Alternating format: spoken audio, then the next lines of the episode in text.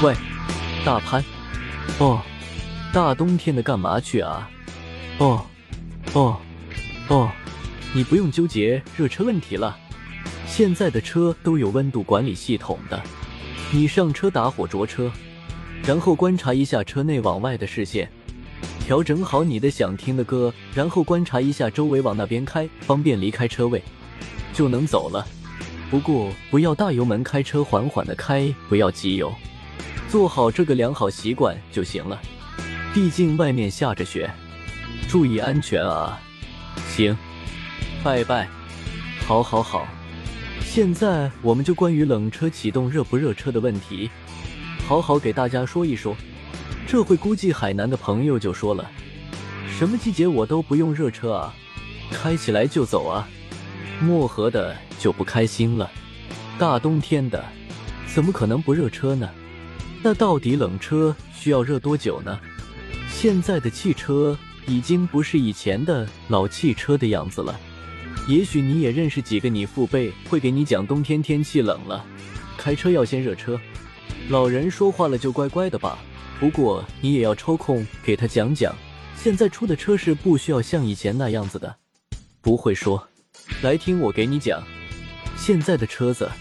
发动机启动就会通过现在先进的行车电脑，会有一大堆的策略去应对车车本身的现状问题，然后会让车子尽快升温，让车子进入到常规运转状态。有这样的策略，在天寒地冻的天气里，就不用我们又从冷冰冰的车里跑出来搓手跺脚却暖了。这里说的不需要热车，并不是说完全不需要了，就像开篇和大潘说的那些一样。热个十秒钟，慢慢的启动开起来，不要有急动作就好。为什么还是要热十秒钟呢？就是因为你在停车以后，发动机停止运转，那些机油会从发动机的各个高的地方流到油底壳里。你在启动的时候，需要通过机油泵送到各个部件的表面，这个过程是对发动机磨损严重的一个阶段。从基本没有润滑油到泵送到部件上，这是需要时间和过程的，所以不要一启动就给发动机压力，所以需要给它十秒钟就够了。那又有朋友说了，发动机是热起来了，那全车热起来呢？那先要知道从哪里为标准，说整车热起来呢？那就是有专业人士在做过一个研究论文里讲过。